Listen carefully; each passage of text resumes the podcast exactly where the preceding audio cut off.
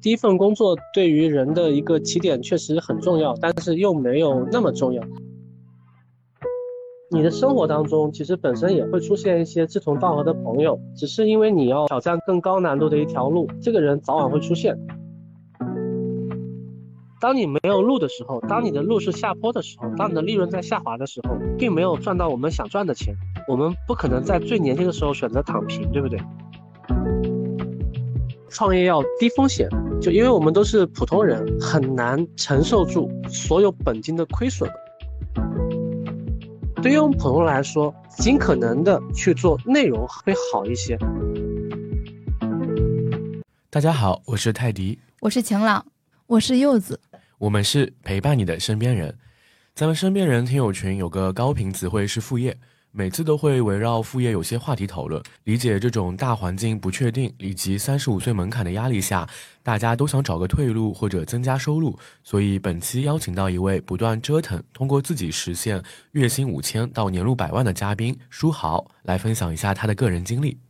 下面请书豪简单做个自我介绍。各位身边人的听友们好啊，我叫书豪，是九五年的，二零一六年的时候大学毕业。从月薪五千块钱涨到了月薪一万八，后面呢，二零二零年的时候出来创业，通过做公众号啊积累了第一桶金，后面又做了抖音短视频带货，又做了这个小红书带货，然后二零二三年呢，在小红书平台有开了三十个小红书店铺，然后保持了连续四年年入百万，也希望争取在三十岁之前能够赚到第一个一千万。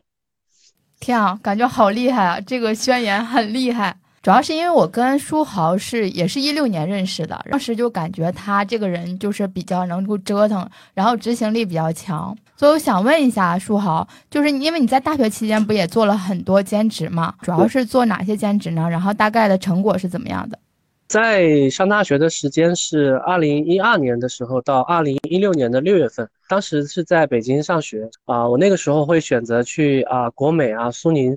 这些大的卖场里面做促销员，然后也会去鸟巢啊，这个北京国展呢做保安，去一些北京的一些五星级酒店去做服务员。这个是我大一的时候做的事情。然后后面到了大二的时候，我就开始就是，啊，为这些大的卖场、大的酒店，然后去招学生去做兼职，从中呢抽一些钱。大学的时候大概赚到了五万块钱左右啊，零花钱。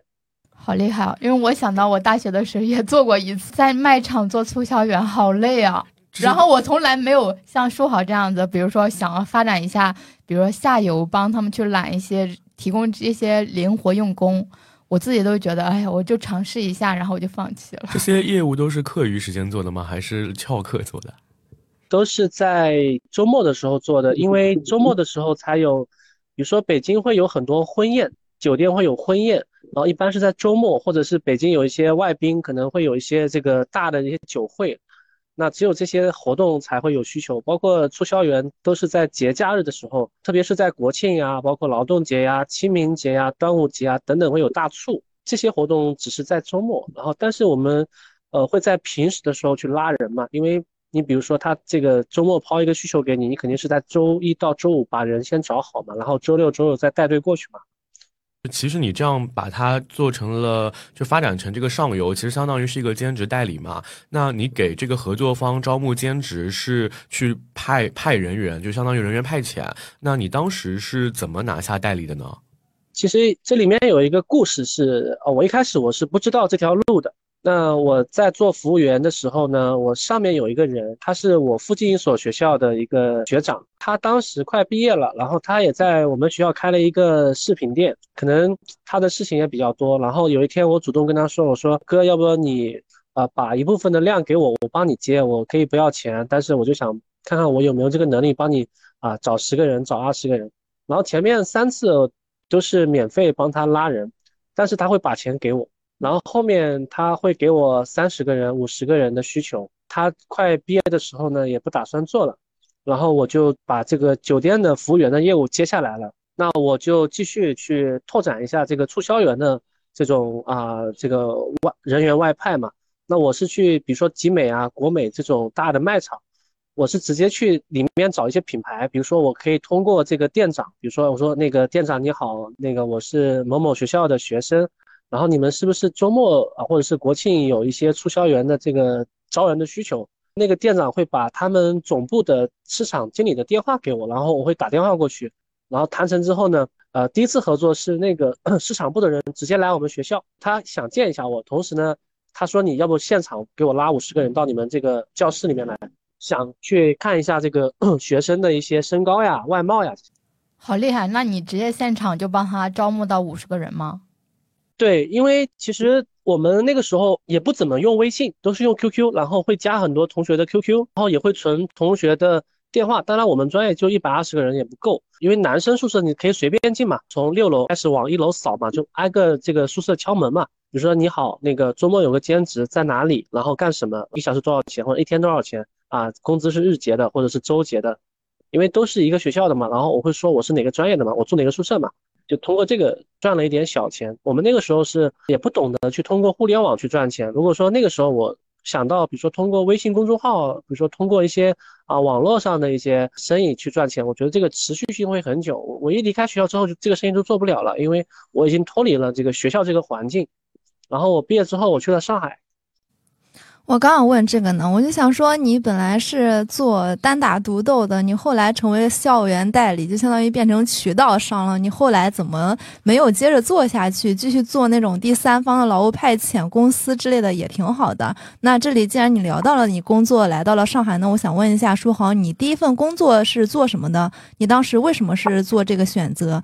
呃，我第一份工作是做销售，这个在学校里面就是通过这个应届生招聘网到处提交简历，然后校园招聘可能有一些校招的一些这个笔试，然后再去面试，然后一轮轮这个筛过来，然后找了一个台企干了半年销售。呃，销售具体是做哪个行业的？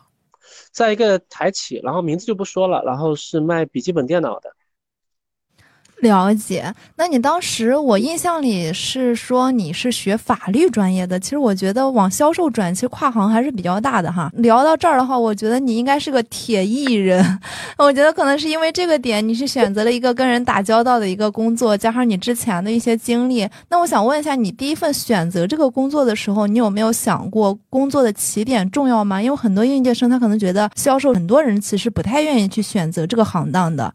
对。我觉得其实第一份工作对于人的一个起点确实很重要，但是又没有那么重要。我当时选择是因为我只是找到了这份工作，然后法律专业嘛，你去做的岗位呢，可能啊技术暂时我当时没想到去从事技术，在我可以找到的工作范围内选择了销售这个岗位，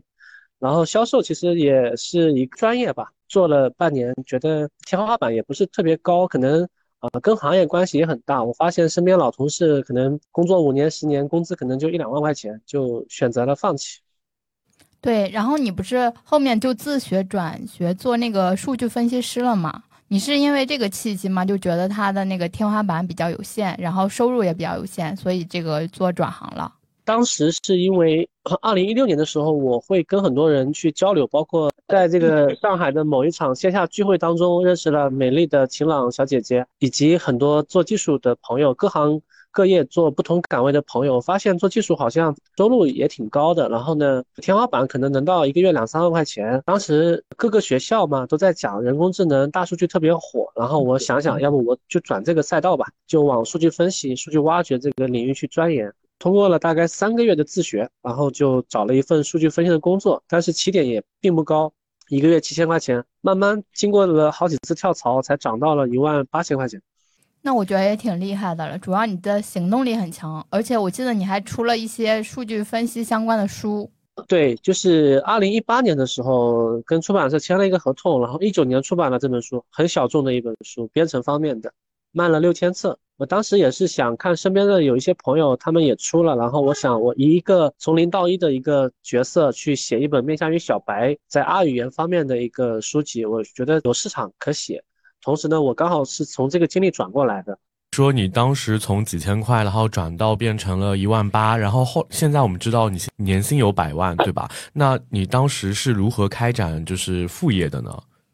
开展副业也尝试了不少，有跟一个网站去录制一些编程的课程，这个赚了几万块钱。然后呢，写书也算是一个副业，也算是一个尝试，也赚了几万块钱。做过微商卖护肤品，我还在朋友圈发自己的自拍照啊。用完这个产品之后，二十一天前皮肤什么样子？用完之后皮肤什么样子？但是最后就是只是把你进的货卖出去了，呃，赚了一点小钱。同时呢，你囤的货其实并没有全部卖完，其实这个也是一个保本吧。直到二零一八年，我注册了公众号，然后到二零一九年五月份，这中间有七个月，也是一边上班一边在摸索。然后到了二零一九年，慢慢开始有了一个啊正循环，因为一九年的五月份开始，一个月能赚一两千块钱。然后到了一九年的年底，大概我的公众号收入就超过了我上班的收入，大概是这个样子。嗯，对你公众号主要做副业是做做哪些？就是帮人招募吗？还是比如说发图文广告之类的？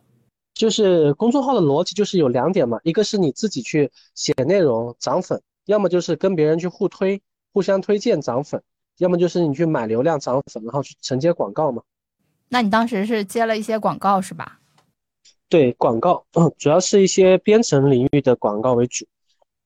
我觉得还是挺厉害的，主要是你竟然还能够就是通过自学，然后还出集一些书籍，我都不知道你是通过哪些渠道去联系上这个，比如说出版社呀或者网站，同意让陌生的这些渠道，然后认识你，然后并跟你达成合作，然后去帮你做这种推广。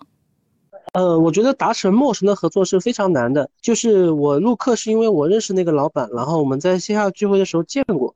然后我还是他那个网站，他们有一场那个活动，然后我是志愿者。志愿结束之后呢，我们在一块吃饭。当时我也在自学编程，在转行的过程中，他也看到我是一个转行的小白，然后慢慢找到工作，觉得我可能啊有这个决心转行，然后也能转行成。同时呢，我在他这个网站本身是买过课程的。呃，有一天我看到我身边有一个朋友在他这个网站有录课，我就跟他提，我说我能不能录一下课？他说你可以尝试一下。你录一下，看看这个免费的这个课程有没有超过三千个人看，在两周之内。后来这个两周之内啊，达到了三千个人观看，他就说，哎，你可以写一个收费的课程的目录了，你写给我看一看。我觉得 OK，我们就开始做这个课程。然后我大概把目录写好之后呢，他就说，哦，你这个可以有市场。然后我们就在做这个事情。录完的话，大概是花了两个月时间啊，一直到一七年的，应该是一七呃一七年年底。啊，二零一八年年初这个课才开始卖，刚好这个出版社的编辑啊，这个某出版社的编辑啊，这个主编呢跟我这个朋友也很熟悉，同时这个出版社的编辑也知道我在这个网站有录课，他知道哎这个小伙子还是有一点这个出版课程的经验，还是有一些这个把这个知识总结成方法的经验，所以他觉得哎小伙子你不如试一试。哦，那我觉得你这机会也比较机缘巧合吧，就是因为是通过朋友的一个信任，然后做了一些新的尝试，然后再加上朋友的转介绍。但但我觉得很重要的一点就是不积跬步无以至千里，你得先有点滴的积累，你有了这个输入，你才能输出。对，是这样的。呃，有一些有一些，但是更多是运气成分，因为。我其实不算特别出众的技术，只是主编那个呃朋友他觉得呃我可能有一些勇气吧，敢毛遂自荐，然后他们觉得你不妨试一试。嗯，然后你是发现自己的那个副业超过主业的收入了，所以你考虑在那个二零二零年年初的时候，然后开始做创业吗？对，因为其实上班也很焦虑，因为可能天花板也不高，一个月可能。到顶就两万块钱，我可能再工作几年，也就是这个呃高度了。然后呢，我觉得想要快速的攒到第一桶金，这个太慢了，就选择放弃，全职出来做。因为如果说你副业做，时间就是你最大的天花板。对，是这样的。那你一开始做的时候有找合伙人吗？还是就是自己做这个业务这块？一开始没有找，因为一开始业务也不稳定。然后呢，我等我做到大概是第五个公众号的时候。忙不过来了，也需要放大了，需要更多的投入去放大，同时需要更多的资金去投入，把这个做得更大一些，然后风险呢更好控制一些，同时呢收益的这个天花板也会拉高一些，我才想到要去拉合伙人。对，因为我记得我在你朋友圈看到一句话，我我还蛮赞同的，就是你说了一句，就是不要拉着朋友一起上路，要在路上寻找这个朋友。所以你这个合伙人是在这种路上去物色的吗？你的生活当中，其实本身也会出现一些志同道合的朋友，包括你身边的同学。只是因为你要挑战更高难度的一条路，这个人早晚会出现。如果说你本身在他们的心目中是有行动力的，是有人品的，然后你是有号召力的，他总会出现。然后我跟大家之前也有合作过，做过一点小生意，但那一次我们都没赚到钱，赚，但是这一次我把这个模式走出一小步之后，我去叫他的时候，其实就是一拍即合。那你们创业这么久，有遇到什么困难吗？就是如何去解决的？比如说我们现在在做，就是举个例子，比如说小宇宙，它有很多博主，他也会遇到很多困难，比如说做内容的困难，啊，这个涨粉的困难，搞流量的困难，找选题的困难等等各种各样的困难，包括说啊客户流失的风险怎么去把控，比如说这个项目是在扩大还是收缩，人不够的时候你怎么招人，怎么管人，有很多很多的困难。具体的案例吧，我就举个例子吧，就比如说我们现在也遇到了困难。你在小红书，你比如说你想一年赚一百万，那靠这个打品的模式，靠无货源的模式能走得通。但是你想一想，如果说你想一年赚一千万，困难就非常非常大；或者说一年赚五百万，困难就非常非常大。为什么？因为很简单的一个道理，你在做，别人也在做。当发现这个事情赚钱的时候，你的对手会越来越多。如果说市场上有一一百个卖家在卖一个产品，假设市场是一千万的市场，每个人瓜分掉十万。假如说出现一千个卖家的时候，请问是不是每个人都少赚一点？那你要怎么办？这是不是困难？对，那你现在是如何去应对解决的呢？啊，我的办法就是第一点，我做更多店铺；第二一点，我是不是可以去在小红书平台通过它的这个啊聚光的投流的工具去买付费流量？同时，我可以在内部去找更多的。合作伙伴，我可以扩大团队，找供应链。就比如说，可能我这个货的成本是十块钱，我能不能谈到八块钱？能不能谈到七块钱？然后我能不能找很多达人来帮我卖货？这是我们要去挑战的。既有笔记流量，同时它有搜索流量。就是哎，大家可能在小红书的这个搜索页会去搜这个商品，当搜索的时候，能不能我们的店铺是排名第一？这都是我们要去做的事情。就困难有非常非常多。那你们现在大概团队的整体规模是多少呀？哦，我们现在就八九个人，八九个人，然后在小红书上开了三十个店铺，就是按照人头去做一些那个职能的分配吗？对的，对的，对的，对的。我替我们想搞副副业搞钱的听友问一下，就是你这三十个店铺卖品那些好的品类主要是哪些啊？其实是百货，百货类的，因为它的那个消费频次比较高吗？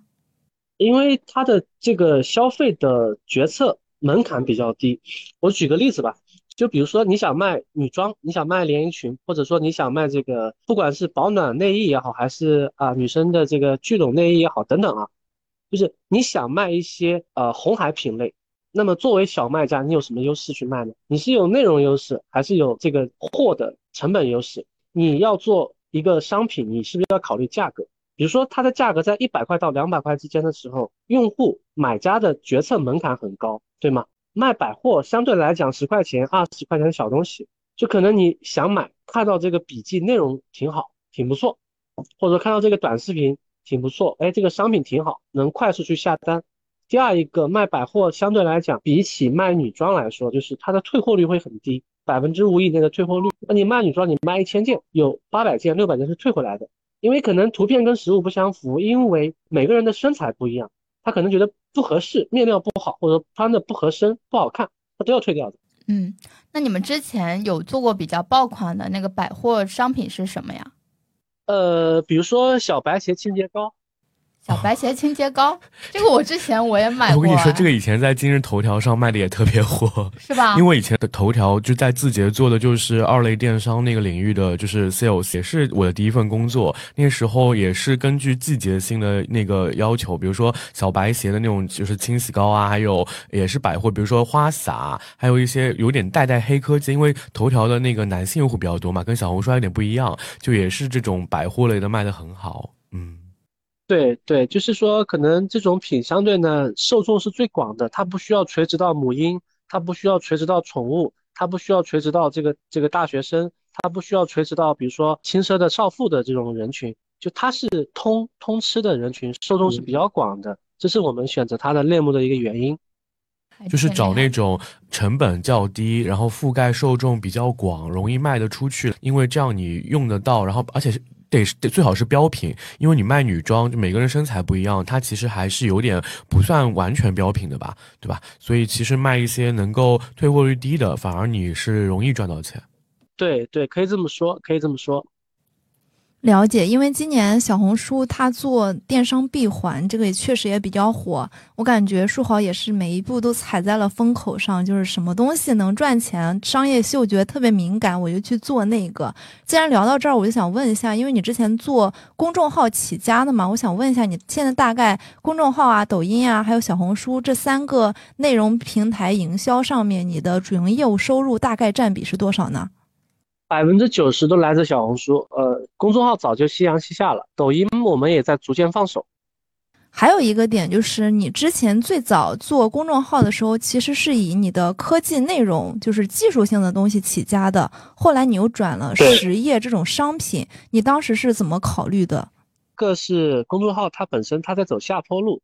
哪怕说你想抱着它，这个你也抱不住，它是下坡路，并且它后面的利润很低。当你没有路的时候，当你的路是下坡的时候，当你的利润在下滑的时候，并没有赚到我们想赚的钱，我们不可能在最年轻的时候选择躺平，对不对？第二点，那既然不躺平，继续要往前干，那你总得干点事情。好，那干点什么事情呢？就我们喜欢的生意是资金投入小、风险小、利润高，可以团队化、可以规模化。那过往的三年，我想每个人都知道很清楚。二零二零年到二零二二年这三年发生了什么？所以线下的生意我们是不会碰的。开个奶茶店也好，开个咖啡店也好，这些生意在我们看来啊，即使在二零二三年、二零二四年风险非常高，我们不熟悉，非常不熟悉。那么二零二二年我们转型的时候是看好抖音，因为那个时候抖音的用户量是在节节攀升的，每个月都会出现一个新的头部的大 V。有很多的用户在用抖音，那必然一个内容平台它有电商的属性，会有人去买东西。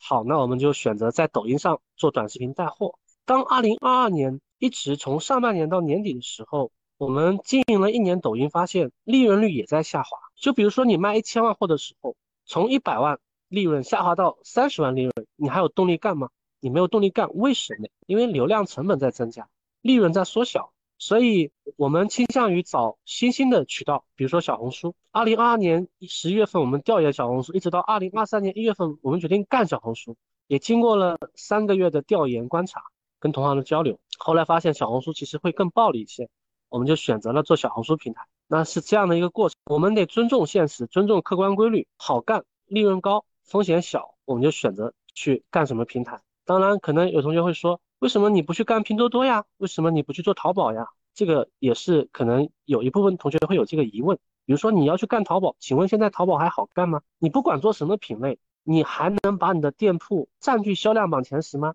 很难的，它是一个很老的品，或者说你能把某一个商品排名到淘宝的某个商品排行榜的前三吗？也非常难，因为有大量的人也在做淘宝蓝海，也是下滑趋势。那么谈到这个拼多多，也很好理解啊。因为拼多多本身它就是一个比价平台，你买任何一个商品，它旁边都会有关联商品。你卖一个十块钱的手机壳，好，你左边是一个九块的，你下面是一个八块的，请问你怎么做呢？利润率非常低，竞争非常大。我我就是这样，因为不是我做房屋改造，我会买一些就是比价的商品，然后我会收藏两三件价格稍微低的，然后再比一下价。所以，我我比如说我有东西要现在要转卖出去，我就很敢打包票跟这个人说，我说我手上原价这个东西是最，我基本基本上可以说是最便宜买的。就我说我比了好几个平台，而且是。之前我泰迪给我推荐的东西，确实是性价比比较高的。你你后来去买了那个脚板吗？买了买了，我们好几个听友都买了。嗯，其实我还挺好奇，就是因为我我我可能没有在小红书上下单过，就小红书上主要的成交的用户大概是哪些区域范围呢？这个用户其实要看不同的商品吧。你比如说，我举个例子，呃，我们卖那个项圈，其实这个项圈这个产品呢，它就是一个配饰。啊，你可以把它理解成配饰，就可能零零后的女生，她们会把项圈当成一种比较性感的一些配件，然后穿上比较性感的衣服、裙子逛街，很时髦，很有个性。那这个品它又有一半的，比如说像啊情趣用品的味道，这种产品它只会在一二线城市，比如说北京、上海、武汉等一二线城市的啊年轻的女性的用户里面去购买，这是这个商品的特性。那比如说像小白鞋。那你不管是一二三三一二线的还是三四线城市的，不管男生女生，他看到这个产品价格足够便宜哦，我要穿小白鞋的时候，可能穿一两个礼拜之后就很脏了，他看到这个视频说，哎，使用之前鞋子那么脏，又黄又脏，用了小白鞋清洁膏之后，哦，原来我的鞋子可以变得这么干净，跟新买的一样，他就会去下单。商品属性不一样。那再比如说配饰吧，你可能卖十块钱的配饰、首饰、低价产品，那可能大部分是大学生。那你想把价格做高，比如说十块到二十块，那他一二三线城市的女生都会购买。我把价格再拉高，比如说我想卖一个三十块到五十块的配饰，那可能只会发生在有一定收入能力的、追求一一个啊质感、追求一个啊逼格的这种女生的用户群体里面。它就会发生在一二线城市，是这样的。看你的商品属性是什么样的。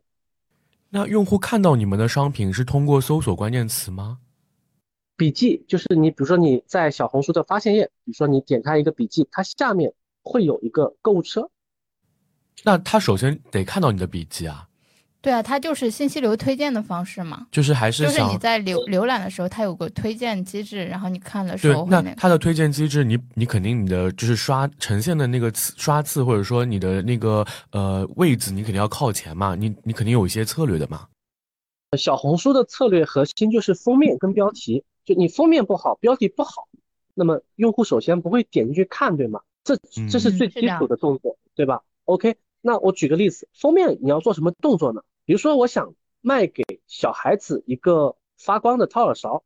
，OK，我的封面就是非常的猎奇，或者说制造焦虑。哇，小孩子的这个耳朵里面有好多耳屎，他的脸痛苦不堪的表情，然后妈妈拿着这个掏耳勺的这发光的掏耳勺的这个商品给他掏掏耳朵。再举个例子啊，我想卖一个啊衣物的这个啊洗涤剂、渗透剂，好，那一个漂亮的女生，然后呢？穿着一件白色的衬衫，然后她胸前有一点点黄色的油渍，然后标题是这个人类的智慧好物，那这就是一个封面和标题的逻辑。你要想办法让用户点进去，给用户点进去之后有了购买，有了评论，你的商品、你的笔记，它的交易价值、它的这个推荐价值就会自动的在小红书的算法里面被推荐、被裂变，它是这样的一个逻辑。这个在我们广告行业的术语里面，就相当于你是否就是你你比如说每条笔记有自己的一个价值，它叫做 ECPM，比如说，然后它。它的核心的因素就是你的点击率去乘以你的转化率嘛。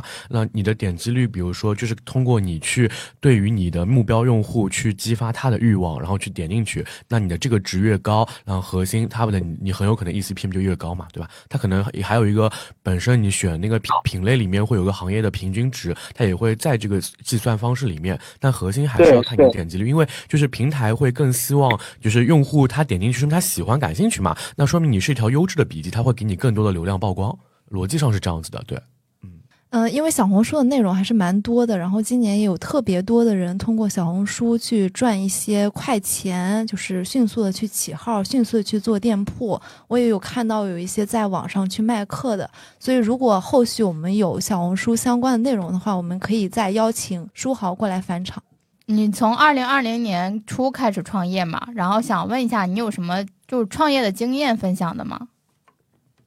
你刚刚提到了轻资产创业，就是你要小成本的去上路，然后另外就是你要走数字化，因为线下的可能第一是成本比较大，第二是你认为线上会更有前景一些，第三个就是要走一些，比如说受众比较广的，或者说市场量比较大的，什么火什么需求比较大，我们就去做这些。除了这些以外，你觉得还有什么可以分享的经验吗？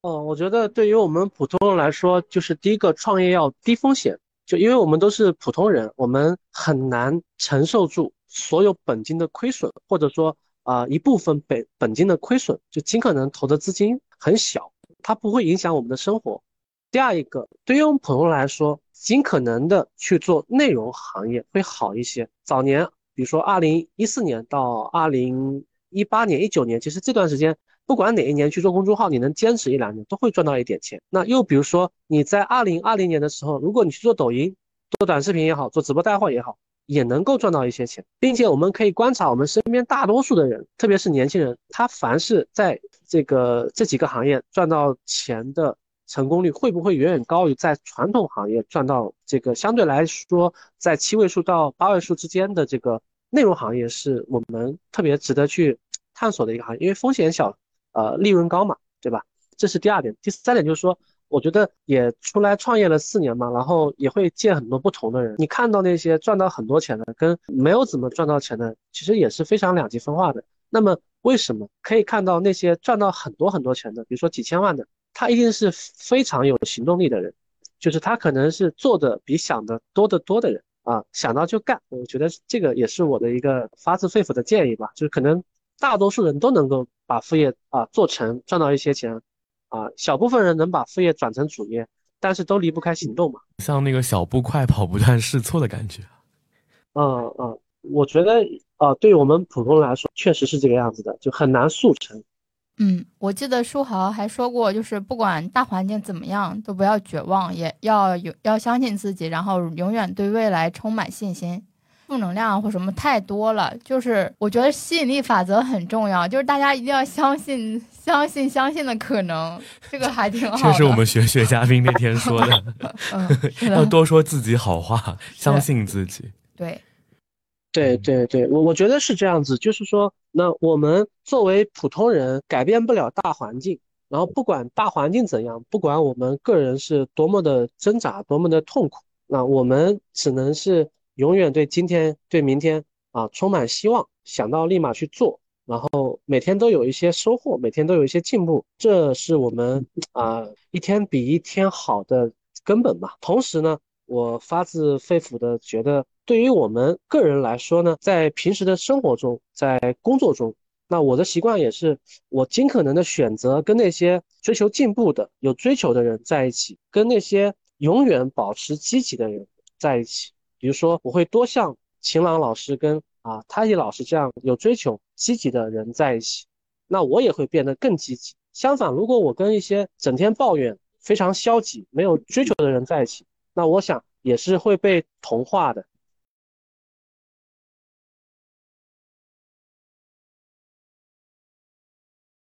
嗯，同化这个词我就用的很很精准哎。呃，就是说完刚刚一些创业的一些经验分享，那我我我们比较好奇，就是你现在个人的一个心态方面啊，一个打工人到自己做老板，那你觉得这这些年来你有没有一些什么样的感感感受呢？而且听说你还靠自己的努力给家里人买了房还有车呢？这个其实有一点吹的成分嘛，我其实并不是说给家里买一套房，我只是交了一个首付，然后父母在还那个月供，然后换房子嘛，家里面小区也住了十几年了。也是个老小区，付了个首付，然后车子买的也很便宜，一一辆很普通的代步车是这个样子。然后我有什么样的感受？呃，我觉得呃，我从月薪五千到这个现在，我能一年赚一百万，能并且能保持四年，有时候会觉得挺开心的，因为我确实比相对啊二零二零年以前我从容了很多，就是因为金钱，就是你钱多了一些，你内心会淡定一些。我不会害怕失业，我不会害怕一两年没有收入啊，然后有一点底气。那心态方面有什么变化呢？就是我会想追求更好的，在创业这个圈子里面也会看到啊新的世界。有人为什么能做到一年赚一千万？有人为什么能做到一年赚两千万？有人为什么能做到既很赚钱又很有名望？也会有新的追求。我越过了一座山，我下面还有需要自己去挑战的下一座山，比如说。啊，我非常想三十岁之前赚到一千万。当然，三十岁之前要想积累到一千万，那肯定要有一个大的市场，对吧？那肯定是有一个能赚到五千万的市场。那比如说像小红书这个平台，那它市场足够大，我才有这个希望。而且可能我定这个目标也不一定能达到，因为有句老话说得好，就是啊，寻乎其上，得乎其中；寻寻乎其中，得乎其下。对，大概是这样子。那你从打工人到做老板呢？这个心态有什么变化吗？呃，我觉得会自由一些。就比如说上班的时候，可能呃我要做自己非常不乐于做的事情，比如说写日报啊、写周报啊，然后去开会啊，可能我也没什么事，就坐那听着，我觉得很被动。就我想加班就加班，我不想加班，我有不加班的自由选择的权利，我可以不加班。那我换一个角度问一下，就像你当时打工的时候，无论是你在做销售的时候，可能被客户 PUA 了很多，然后你后来做数据分析师的时候，可能被领导 PUA 了很多。你现在自己当老板了，当领导了，你存在这样的问题吗？你是你淋过雨就把别人的 伞撕掉，这种问题有吗？其实也会有，就比如说我举个例子，就是啊，我招第一个人的时候，当时已经是晚上七点了，我说啊，事情还没忙完，你干到九点再走吧，然后点份外卖吧。那到了第二天，这个女生年纪很小，零零后，她中午十二点都没有来办公室，我就发现这个问题很严重，然后我就给她打了个电话，我说小蔡啊，我说你吃饭了没有？我要不要给你点份外卖？我不知道你喜欢吃什么。然后她说这个老板，你给我点一份香菜木桶饭。然后中午她来了，一直到晚上，我给她道歉，我说。呃，不好意思，昨天实在是太忙了，然后这个让你加班了。我说老板，我不想加班，我家里还有一只猫，晚上我还要跟我男朋友看看电视剧。老板好差劲啊！就其实不是你想的那么自由，因为如果说你把你的员工、把你的合作伙伴当奴隶的话，它是一个物品，你在使用它，那么他会选择离开你的，你这样子就没有办法去经营，其实是没有那么自由的。嗯，那你们现在整体的话加班多吗？比还是说，比如说你们会根据这个大促的节点来做这种分时段的这个加班？我会选择加班，然后呢，也有干到十二点多一两点的也有，主要就是金钱的激励嘛。啊，你不能又想马儿跑，又不给马儿吃草，这种就很生气了。我觉得如果有一些激励什么的，还是可以的。对，而而且这种人他只是刚毕业的人，因为他目前来说没有什么家庭的时间的消耗，然后他呢可能一个人在杭州，然后呢刚毕业，然后可能积蓄也不多，也非常迫切的需要依靠工资去积累资金，依靠工作寻找安全感。那年轻人还是很愿意加班的，只要你的激励给够，他没有别的更好的选择。其实听到这里，我觉得有被安慰到，因为目前我接触到的七零和八零后的职场的领导，他们自己就是这么卷过来的，他们也认为加班是一个比较理所应当的事情，他们不会给你的付出以相应的回报。所以我觉得我们九零后当上领导之后，是的，当上领导之后，当上老板之后，对这种被整顿职场这种风气还是蛮好的，所以我觉得很欣慰。书豪之前有说。就是工作根本靠不住，所以他才有了逼自己一一边上班一边搞副业，然后过渡最终创业的动力。所以我还想问一下书豪，针对于我们这种普通人，如果没有什么资源，然后又想开展一些副业的话，就是你有什么建议吗？就是能够让我们去更好的去推进落地。选择行业，我觉得非常重要吧。就是说，男怕入错行，女怕嫁错郎嘛。就是你选择一个行业。它天然的不需要依靠你的资源，靠你的关系去啊作为起步的行业很重要。比如说互联网行业，它更多的是靠你的创意、靠你的内容、靠你的执行力去驱动。我觉得这个可能是最重要的策略。第二个就是说，呃，你能不能选择一个你感兴趣的平台啊，小红书也好，或者是哔哩哔哩也好，或者是小宇宙也好，你选择一个你想去做的平台，同时这个平台在上升期好涨粉。或者说好做内容，然后流量容易获取，然后坚持，先从流量起步，然后第三，有了一定的利润之后，然后你在行业你能够生存下来，能够获得利润之后，你再去积累啊，或者说是啊广告主的资源也好，供应链的资源也好，啊内容人才的资源也好，再慢慢去积累资源，资源就放到第三步了，也是这样子。对，反正那主要还是就是一定要去快速执行，就是想到什么就去快速试错，对吧？对对对对对，就是想呢，其实谁都会想。你说想赚钱嘛，每个人啊都喜欢钱，每个人都想赚钱。但是你你你想，别人也想啊，你你凭什么是你拥有这个钱呢？或者说凭什么是你拥有的更多呢？那一定是因为你可能行动的比别人多，或者说你坚持的这个持久性比别人多，你付出的比别人多，因此你可能啊赚的比别人多一些嘛。我还有一个小问题想问，因为我好不容易抓着一个跟我同龄的老板了，我想问一下，你自己觉得做副业是一个非常靠谱且大家一定要做的事情？那你做老板，如果你的员工做副业，你怎么想的？呃，就看他的定位是什么，他这个副业做了之后，跟公司的业务有没有关联？就如果他这个副业，哎，我觉得挺好的，然后呢，我可以把他的这个副业当做公司未来的一个新的一个业务方向，我觉得这个对于公司有利。那他能够通过副业能够多赚一份钱，挺好的呀，能够保证他的啊每天的贡献能够给到公司，对得起我发了这份收入就 OK 了。如果说他可能做副业影响了他对公司的贡献，这个产生的这个物质的价值会低于发放给他的这个啊收入，我可能就会把它去砍掉了。了解。感谢书豪的分享。副业可以在当下不稳定的就业环境中，和三十五岁年龄门槛，为普通人提供一个退路，或者物质收益，或者精神满足。甚至对于一些人来说，副业帮他们实现了不上班的可能。但也不是每个人都能靠副业达到理想收入。希望大家都能找到适合自己的方向。如果喜欢本期内容的话，欢迎大家点赞收藏，也欢迎大家在评论区留言聊聊你的副业搞钱经历，一起来多多互动。那我们节目就到这儿了，那下周二再见，拜拜。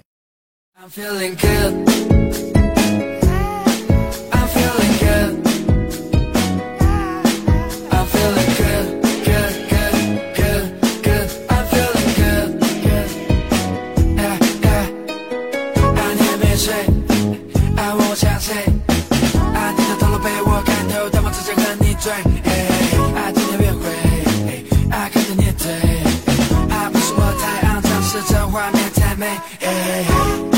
啊 baby，你就如此的美，啊，今晚让我无法平，啊，不要让我坐在酒杯，你看起来很美，I'm feeling good。